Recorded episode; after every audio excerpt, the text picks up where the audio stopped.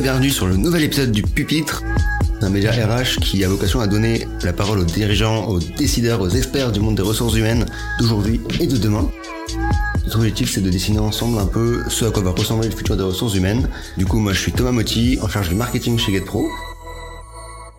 Bonjour et bienvenue dans ce nouvel épisode du Pupitre. Donc, le Pupitre, c'est un média RH qui donne la parole aux dirigeants, aux experts des ressources humaines pour dessiner ensemble le futur des ressources humaines. Donc, moi, c'est Thomas Motti, donc je m'occupe de la partie marketing chez GetPro, donc un cabinet de recrutement. Et j'ai la chance aujourd'hui euh, d'accueillir Ophélie, qui est euh, TAM, Talent Acquisition Manager chez Mocha. Ou Mocha Care, d'ailleurs, tu vas nous dire si, quelle est la bonne version euh, du nom de l'entreprise. Comment tu vas, du coup, Ophélie? Très bien, je vais très très bien, je suis très contente euh, d'être là. Eh bien, moi, je suis ravi du coup de t'accueillir aujourd'hui. Est-ce que tu veux te présenter rapidement pour euh, ceux qui nous écoutent euh, ce matin ou ce soir en fonction de chacun euh, de l'heure d'écoute Ouais, bien sûr. Donc effectivement, je suis Talent Acquisition Manager chez Mocha.care, qu'on appelle aussi Mocha depuis un peu plus d'un an. Et avant ça, j'ai travaillé dans différents environnements, dont 5 ans dans le conseil sur des fonctions de tech recruteur, HR manager et directrice de recrutement. Euh, et après euh, ces cinq années en cabinet de conseil, j'avais envie de prendre un peu de recul et de redonner du sens à ce que j'avais fait. Donc euh, j'ai rejoint une ONG qui forme des jeunes au développement informatique au Vietnam, aux Philippines et au, Cambodge pour les aider sur des sujets RH et recrutement.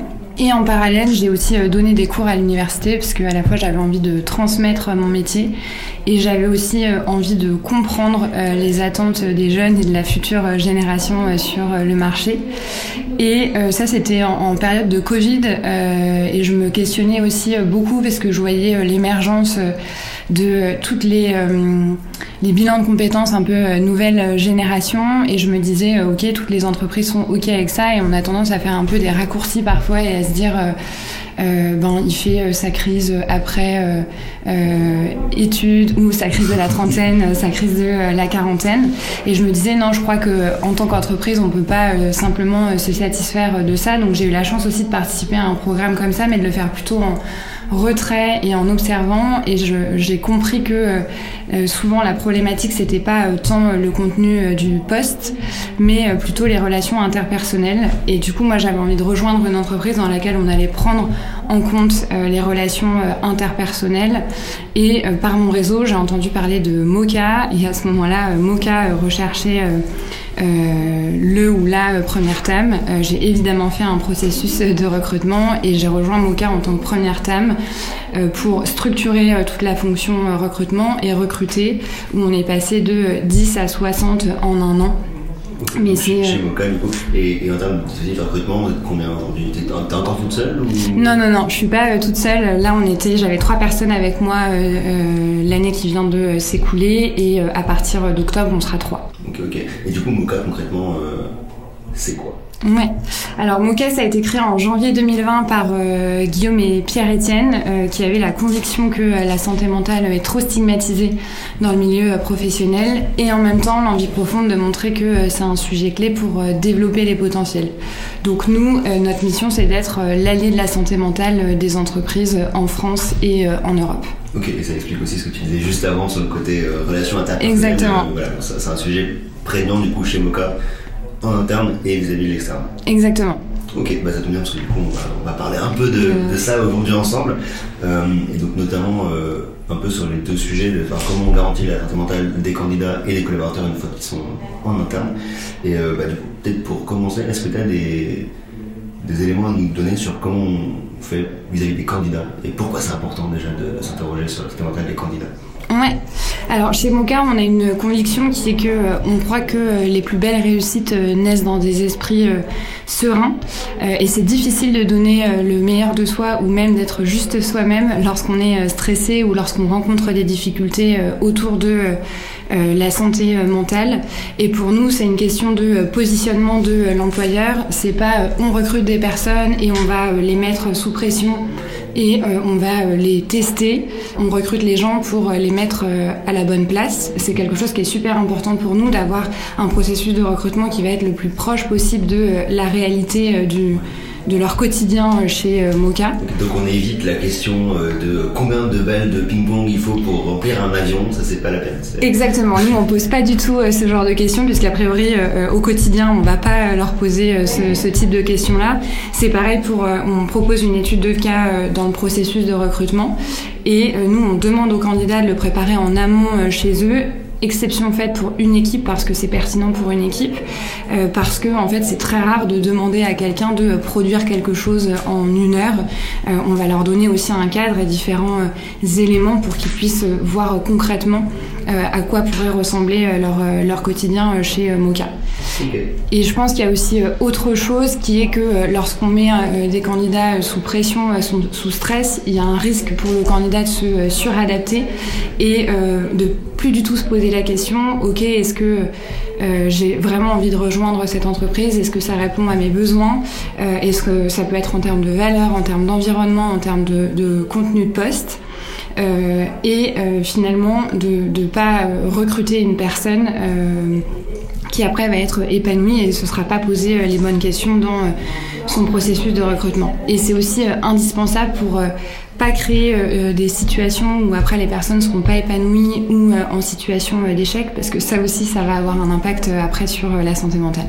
Ok, bah, sens que parce que s'ils sont en interne et qu'ils sont pas épanouis, ça peut être compliqué justement d'un point de vue presque psychologique. Et si ça se passe mal et qu'ils doivent être amenés à partir, bah, pareil, du coup, ça, peut avoir un impact assez fort sur la santé mentale. Ok, alors comment on fait pour, pour peut-être éviter ce genre d'écueil-là bah, il y a plusieurs choses euh, qu'on peut faire qui peuvent euh, altérer euh, la santé mentale des candidats. premièrement, il y a les processus de recrutement qui vont être très fermés, où on va pas permettre aux candidats de rencontrer différentes personnes, différents interlocuteurs, rencontrer potentiellement son équipe. Et nous, ce qu'on veut, c'est vraiment que les candidats puissent prendre une décision en toute sérénité et en connaissance de cause.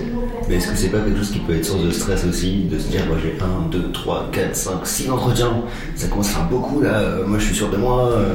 Ouais, complètement. Et d'ailleurs, ça aussi c'est quelque chose qui peut altérer euh, la santé mentale d'un candidat, c'est l'exercice de l'entretien en tant que tel. Et je pense que là c'est important pour chaque candidat de toujours avant un entretien se dire, ok, qu'est-ce que moi je vais chercher pendant cet entretien, quelles sont les réponses que j'ai besoin d'avoir pour aussi équilibrer et encore une fois pas se mettre dans quelque chose de je vais me suradapter, il faut que je me vende coûte que coûte, mais vraiment remettre en perspective, ok, euh, moi aussi j'ai euh, des choses à apporter, et moi aussi j'ai envie de faire... Euh, j'ai envie de exactement j'ai envie de faire le, bon choix. Mais c'est vrai que finalement le rapport recruteur recruté candidat Ouais, complètement. Et c'est pour ça que c'est important, je pense, enfin, pour chaque recruteur ou même des personnes qui interviennent dans le processus de recrutement, au départ, de créer une relation de confiance et de bien expliquer aussi les objectifs de l'entretien. Euh, et je pense qu'il y, y, a beaucoup de choses hein, qui peuvent euh, altérer la santé mentale d'un candidat dans un processus de recrutement. C'est aussi si on n'a pas de visibilité, parce qu'on peut avoir plusieurs euh, étapes dans un processus de recrutement. Mais pour moi, si le candidat comprend euh, les objectifs euh, de chaque étape, ce qui va être attendu de lui, ben, ce sera un processus de recrutement qui sera beaucoup plus serein. à l'inverse, c'est difficile quand on ne sait pas à quoi s'attendre, ce qui est attendu et qu'on a zéro feedback dans le processus de recrutement. Et après, on en parlait euh, un petit peu avant, euh, les questions inappropriées aussi euh, en entretien peuvent être source de stress. moi, c'est quelque chose qui me touche particulièrement j'ai, euh, il y a des personnes dans mon entourage qui euh, passent des entretiens et on leur demande, particulièrement quand on est une femme de plus de 30 ans, euh, quelle est sa situation personnelle et si on prévoit d'avoir des enfants dans la prochaine année, bah, ça évidemment ça a un impact sur sa santé mentale et sur le fait de se sentir bien ou pas dans un processus de recrutement. Bah, au-delà de ça, c'est des questions qu'on n'a pas le droit de poser. Exactement, et c'est des questions qu'on n'a pas le droit de poser, mais malheureusement c'est encore des questions qui sont beaucoup posées et il y a des personnes qui vont d'ailleurs dire en entretien, alors c'est évidemment pas le cas chez Moka, mais qui vont dire je sais qu'on n'a pas le droit de poser cette question, mais je vais quand même euh, la poser. En tout cas, c'est arrivé à quelques personnes dans mon, dans mon entourage. Euh, je pense que quand un candidat peut pas poser ses questions et rester dans le flou, euh, ça a un impact aussi sur la santé mentale parce que ça génère beaucoup de discussions où on va ping-ponger tout seul dans son cerveau et, et se faire ses propres questions et ses propres réponses. Les évaluations subjectives aussi. On, en parle beaucoup dans le recrutement, mais avec le sujet des biais, c'est super important d'avoir conscience des biais pour pas évaluer un candidat de manière subjective, puisque ça aussi c'est frustrant et on a parfois l'impression d'être mis dans, dans, des cases. Et comment on fait du coup pour limiter c'est parce que enfin, je t'ai limité parce que moi je suis pas certain qu'on puisse complètement les, les, éviter mais comment on fait pour limiter les biais ouais effectivement on peut pas les éviter euh, on en a tous et, euh, et il faut remettre en perspective qu'on peut remercier aussi notre cerveau euh, d'avoir des biais parce que ça nous permet de traiter des informations de manière un petit peu plus rapide la première chose c'est d'en avoir conscience et de savoir que tout le monde a des biais et de savoir on n'a pas les, les, mêmes biais qui vont s'exprimer de la même manière d'une personne à une autre parce que ça dépend aussi de notre histoire euh, et de se dire euh, ok ben euh, euh, je sais que euh, par exemple il peut y avoir le biais de confirmation, c'est euh, je me fais l'avis sur un avis sur quelqu'un et en fait je vais complètement orienter mon entretien pour confirmer cet avis que j'avais avant même d'avoir rencontré la personne. C'est ce que moi j'appelle faire des entretiens à charge.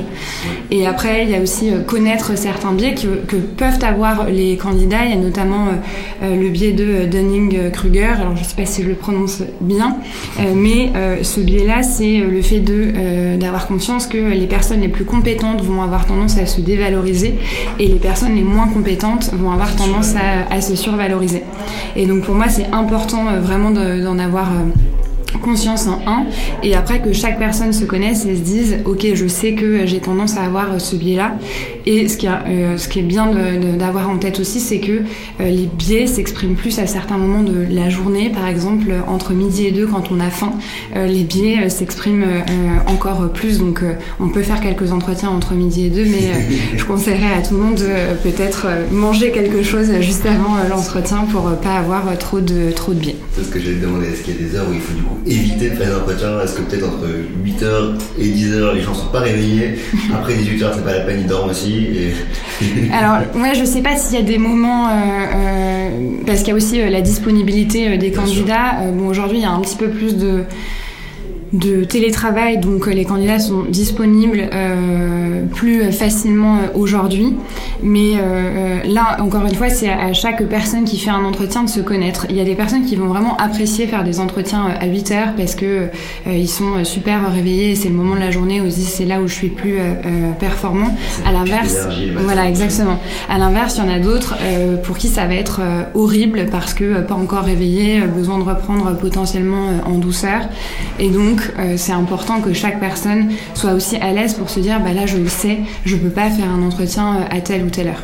Ok, tu te disais que du coup, il fallait éviter absolument d'avoir le côté évaluation subjective et justement d'essayer le plus objectif possible. Comment tu fais ta pratique quotidienne? Oui. Alors nous, on va, lorsqu'on ouvre un poste, on va passer du temps avec euh, le hiring manager pour bien comprendre euh, son besoin, pourquoi est-ce qu'on a besoin de recruter euh, euh, une personne, est-ce qu'on a les compétences en interne ou pas, et après lister concrètement ce que va faire la personne et quelles sont les compétences recherchées. Et avec ces compétences-là, on va lister un certain nombre de questions et se dire, bah, ok, pour aller chercher telle ou telle compétence, voilà les questions que je dois aller, je dois aller poser. Ok, tu as une grille, en fait, une sorte de grille de, de recherche colle avec une grille de questions que tu vas poser pour aller chercher les compétences précises de ta grille Exactement. Et on essaye au maximum de poser euh, les mêmes questions euh, aux candidats, euh, ou en tout cas on a une batterie de questions, on va pas tout le temps poser exactement les mêmes questions, mais pour se dire, ok, je, je, peux comparer aussi d'un candidat à un autre. Ok. Écoute, parfait. Et, peut-être aussi une chose dont j'ai pas parlé, c'est euh, euh, qui peut altérer euh, la santé mentale d'un candidat, c'est les feedbacks. où nous, on a à cœur de faire des feedbacks pour donner de la visibilité aux candidats sur la suite du processus de recrutement. Mais ça aussi, ça peut avoir un impact si les feedbacks sont mal faits ou pas faits du tout sur la santé mentale d'un candidat. Et je crois que c'est important que chaque recruteur prenne aussi conscience de l'impact que peut avoir un feedback sur un, un candidat qui peut euh, pas le comprendre, euh, mal le comprendre, ou alors qui peut euh, se poser énormément de questions. parce que et, avoir peut-être une remise en question un petit peu plus un petit peu trop poussée si on n'est pas suffisamment clair ou si on prend pas le temps de leur expliquer pourquoi on continue ou pourquoi on, arrête. C'est quoi un, Ouais, un bon feedback, c'est bah, prendre le temps déjà d'avoir le retour du candidat et de savoir ce qu'il a pensé de, l'échange, lui faire le feedback et lui expliquer ce qu'on a apprécié et et les points sur lesquels on pense qu'il euh, peut être pertinent pour nous euh, chez Mocha.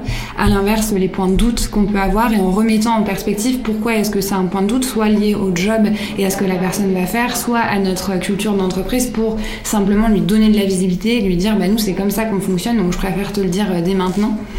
Euh, et euh, prendre le temps aussi de demander au candidat euh, est-ce que lui il a des doutes, est-ce qu'il y a des choses qui sont pas claires, est-ce qu'il a besoin d'avoir de la visibilité sur certaines choses? Et quand on fait des retours négatifs, c'est la même chose. mais là, nous, on va prendre aussi du temps pour lui donner des conseils et parfois l'orienter aussi sur d'autres recherches euh, par exemple, euh, l'environnement startup euh, ne correspond pas à tout le monde et du coup parfois c'est bien de reprendre le temps d'expliquer et de dire ben, que peut-être la personne sera plus épanouie dans un environnement plus structuré. Ok, tu parlais d'ailleurs du fait que les candidats puissent se suradapter pendant l'entretien. Alors justement, est-ce qu'il n'y a pas ce risque-là On sent un feedback justement sur les éléments de doute, euh, peut-être liés aux valeurs de Mocha ou, euh, ou, au poste, que sur les anciens suivants, les candidats se suradaptent sur ces éléments-là pour être sûr de coller aux, attentes. Alors, je pense qu'on ne peut pas euh, complètement transformer sa personnalité et et on va prendre le temps aussi dans les feedbacks de demander aux candidats comment ils se sont euh, sentis. Et par exemple, quand on fait euh, l'étude de cas, on dit toujours aux candidats que l'objectif est double. Il y a un objectif pour nous d'avoir de la visibilité sur euh, ses compétences, ses réflexes, sa manière de travailler, mais que lui aussi se questionne sur ok, est-ce que si mon quotidien ressemble à ça, ça va me plaire et je vais m'épanouir au, au, quotidien. Et après, il y a aussi des personnes qui, à contrario, euh, vont pas réussir à, euh, à, prendre en considération euh, le feedback parce que ça les met trop dans, dans une zone d'inconfort. Mais pour moi, c'est gagné si c'est comme ça parce que tout le monde se rend compte que ben non, la personne ne sera pas épanouie chez Mocha. Et puis on a quand même quatre entretiens, donc ça permet à chacun de d'y voir plus clair sur ok est-ce que la personne sera épanouie chez nous et que le candidat se demande est-ce que ça correspond vraiment à ce que je recherche? Ok, alors la feuille de route est assez claire. Maintenant, comment on fait pour s'assurer que tous les recruteurs euh, bah, la suivent correctement Donc, comment on fait pour former et sensibiliser les recruteurs à ces questions-là euh, liées à la santé mentale des candidats Oui, alors il y a une partie de la réponse en fait dans la question parce que la, première chose à faire, c'est vraiment de former ces recruteurs et de former euh, aussi de manière plus large, pas uniquement les recruteurs, mais toutes les personnes qui sont impliquées dans le processus de recrutement sur la méthodologie. Donc, nous, lorsqu'un recruteur nous rejoint chez Mocha, on va euh, vraiment prendre le temps de former sur chaque étape du processus de recrutement, euh, comment est-ce qu'on mène un entretien, quelles sont les questions qu'on pose, euh, donc privilégier par exemple plutôt les questions ouvertes et situationnelles que les questions fermées, comment est-ce qu'on fait un feedback, comment est-ce qu'on parle des sujets qui sont parfois vus comme tabous dans le processus de recrutement, notamment la rémunération? Euh, ça, euh, on aurait pu en parler avant. C'est aussi quelque chose qui peut être source de stress pour les candidats parce que on n'en parle pas ou on en parle trop tard et ça génère de la, frustration. Euh, je le disais avant, de, de, faire des kick-offs et des scorecards qui sont les plus précises possibles pour être au clair sur ce qu'on va rechercher. Euh, former aussi sur la notion des biais comme on en a euh, parlé. Et après, il y a aussi euh, un point qui est super important, c'est de prendre soin de ces recruteurs parce que s'ils sont pas en bonne santé, il y a peu de chances pour qu'ils prennent soin des autres. Et donc nous, chez Mocha, on a mis en place euh, plusieurs euh, choses dans l'équipe. Euh, déjà, il y a des points, enfin dans chaque semaine, il y a des points individuels et je pense que c'est important de demander à ces équipes comment elles vont, mais comment elles vont vraiment et de, prendre le temps et de pas juste demander rapidement hein, ça va sans vraiment écouter la réponse. Euh, il y a aussi euh, d'échanger avec euh, l'équipe et de pouvoir partager sur des bonnes pratiques. Nous, on a mis en place, il y a un point en milieu de semaine où à la fois on va chacun parler de nos difficultés et l'idée c'est de pouvoir brainstormer ensemble et voir ben, qu'est-ce qu'on peut mettre en place. et puis on va à ce moment-là aussi revoir certains points de difficulté de l'équipe, donc qui peuvent être voir la notion de feedback, de prendre un retour auprès des hiring managers. Et le vendredi, on a aussi un point qu'on appelle Good Mood qui est en fin de matinée. Euh, le recrutement, c'est un, métier qui est extrêmement euh, cyclique, euh, dans lequel il y a des hauts et des bas en permanence. Et bah, parfois, on va finir sa semaine un peu frustré. Et c'est de se dire, bah, en fait, le vendredi, peu importe la semaine qu'on a eue, on va prendre le temps. C'est vraiment un point où on est, on, ne parle que de choses positives et de ce qui nous ont apporté, de ce qui nous a pardon apporté de l'énergie dans la semaine. Pour se projeter sur un week-end. Exactement. L'idée c'est exactement ça, c'est de partir un week-end assez serein et de se dire, bah, en fait, ma semaine, elle était quand même chouette et j'ai avancé sur certains sujets et de voir le verre à moitié plein.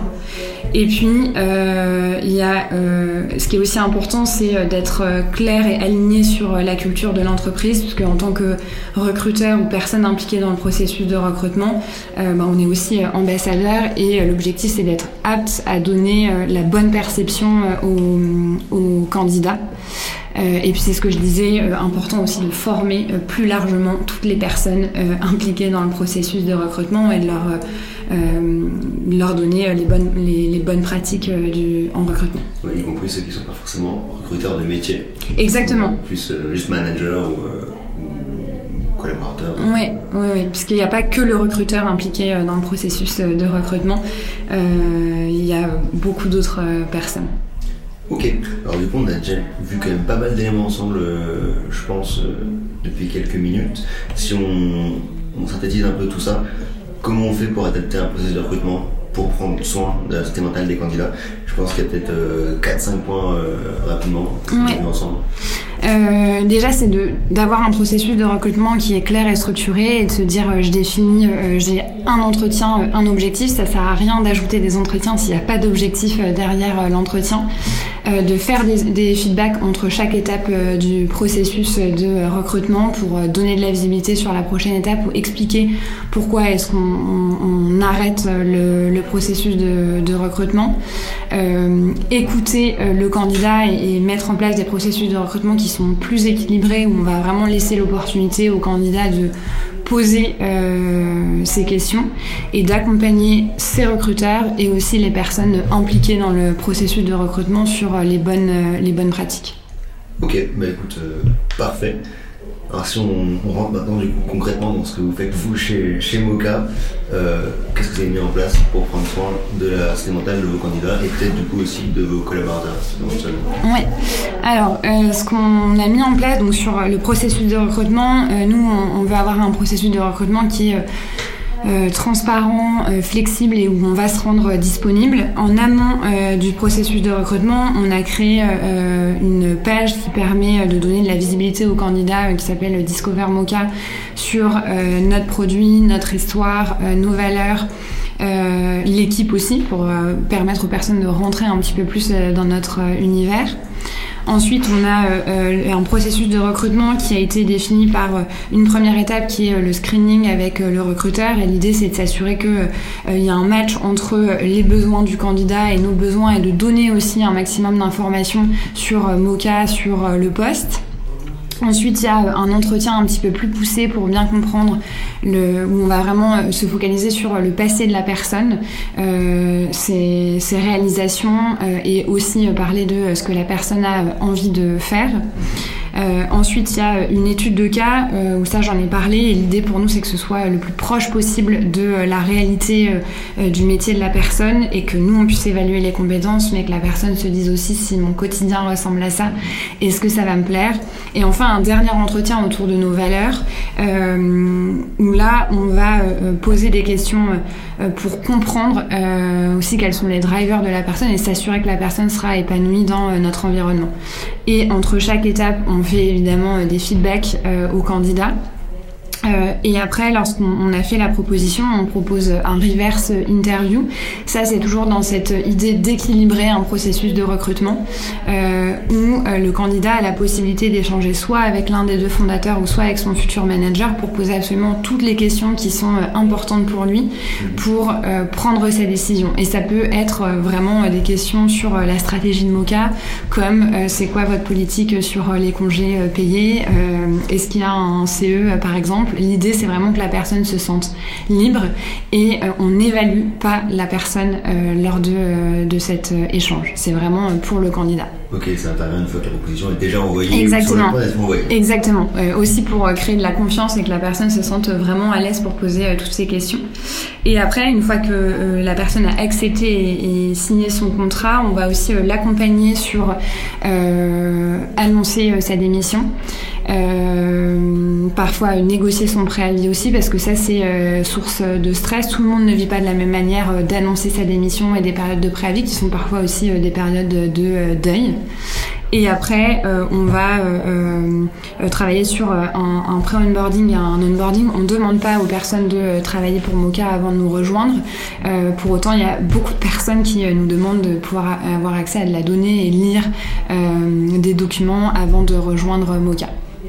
Ok, alors on, fait des, des yo-yo, on, a recentré un peu les choses sur Mocha. Si on, élargit euh, cette fois le, spectre de façon plus générale, euh, aujourd'hui il y a des études qui montrent qu'il y a plus de 2 millions et demi de salariés mm. en France qui seraient en situation de burn-out. Euh, alors du coup il y a pas mal d'éléments qu'on peut, peut, creuser sur le sujet, mais déjà comment on explique ça et, comment on je pense qu'on a beaucoup d'éléments pour, éviter cette situation.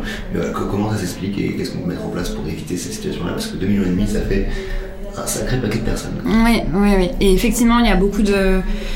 Il y a beaucoup d'idées euh, préconçues sur euh, le, burn-out. Je pense que euh, déjà, ce qu'il est important de remettre en perspective, c'est que tout le monde peut être concerné par le burn-out. c'est c'est un syndrome euh, qui résulte d'un stress euh, chronique dans le travail qui n'a pas été traité. après, ça impacte en priorité les personnes qui sont très impliquées dans leur poste et qui vont s'épuiser. Donc les managers sont plus touchés par le burn-out. Il y a une étude qui a été faite par Ipsos et Empreinte Humaine qui dit que 4 managers sur 10 sont touchés par le burn-out parce qu'ils sont à cheval entre leurs équipes et les priorités et les enjeux business aussi.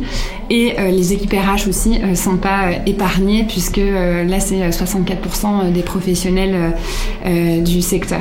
C'est effrayant, c'est absolument effrayant. Ouais, c'est effrayant effectivement.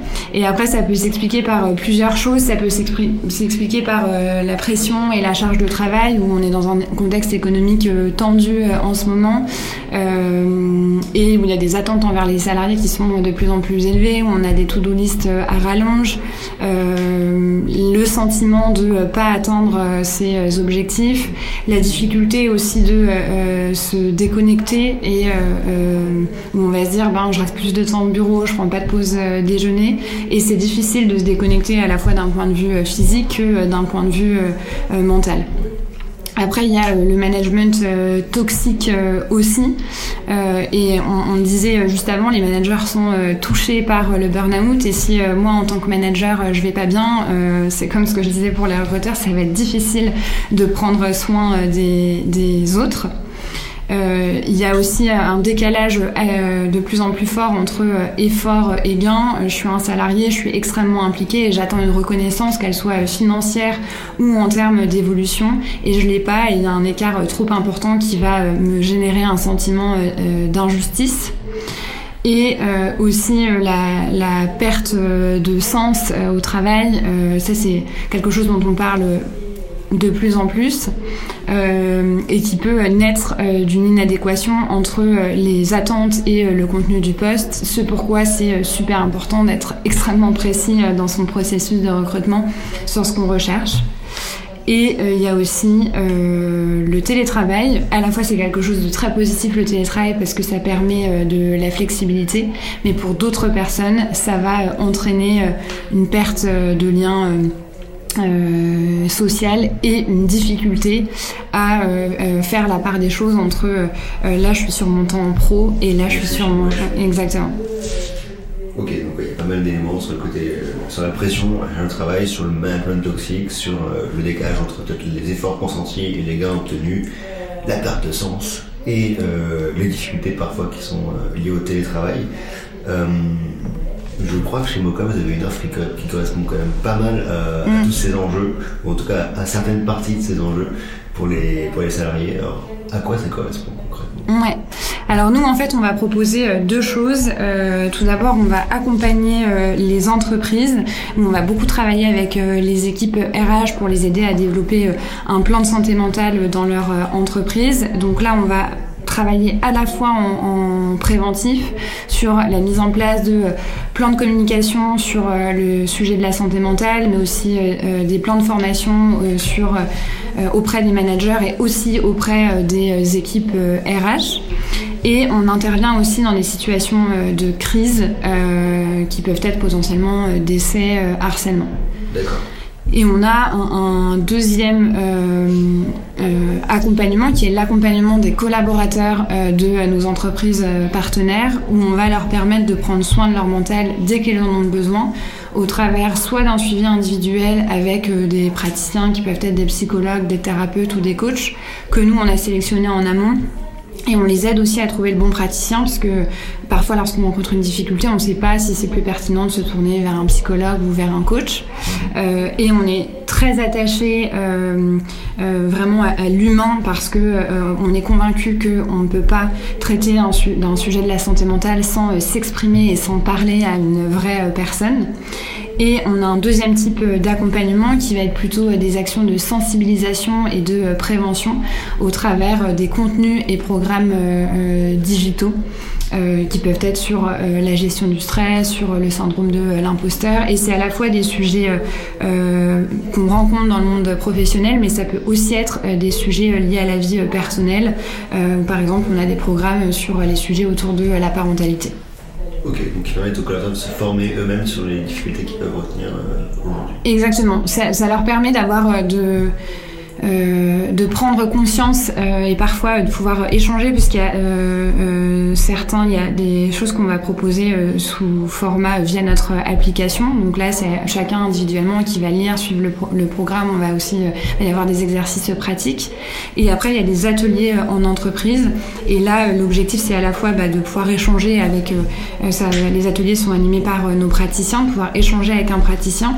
Et aussi, il y a l'effet de groupe après dans les ateliers, c'est de se rendre compte, bah, en fait, euh, il y a une autre personne qui rencontre potentiellement le même type de difficultés euh, que moi et aussi de pouvoir euh, échanger et de se dire ben, telle personne a mis ça en place et donner des clés pour être plus serein.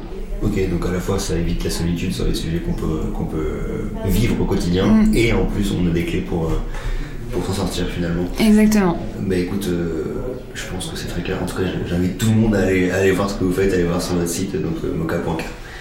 Euh, est-ce qu'il y a des éléments que tu voulais aborder, qu'on n'a pas eu l'occasion d'aborder euh, aujourd'hui hmm, Non, je crois pas. Non. Je crois qu'on a fait le tour. Eh bien, si on a fait le tour, j'ai une dernière question que je voulais te poser euh, quand même. J'aime bien poser cette question c'est est-ce que tu vois des personnes dans ton entourage ou dans ton réseau qu'on pourrait interviewer sur le pupitre justement pour prolonger ce qu'on a, ce qu'on a fait ensemble aujourd'hui? Pour prolonger ce qu'on a vu ensemble, Aujourd'hui, alors je réfléchis. Ou sur des thématiques qui sont un peu connexes. Hein, ce n'est pas une question piège. Euh, je pense que vous pouvez interroger euh, Caroline euh, Chavier.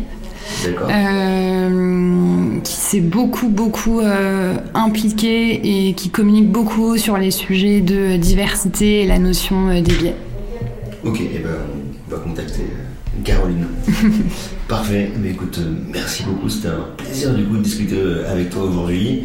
Et bah, j'invite évidemment tous les auditeurs qui nous écoutent aujourd'hui à, ne pas hésiter à s'abonner euh, au podcast et à nous suivre de manière générale sur LinkedIn, sur Instagram, à aller voir ce que fait Moka directement aussi. Et puis en tout cas, merci beaucoup, merci beaucoup Merci beaucoup.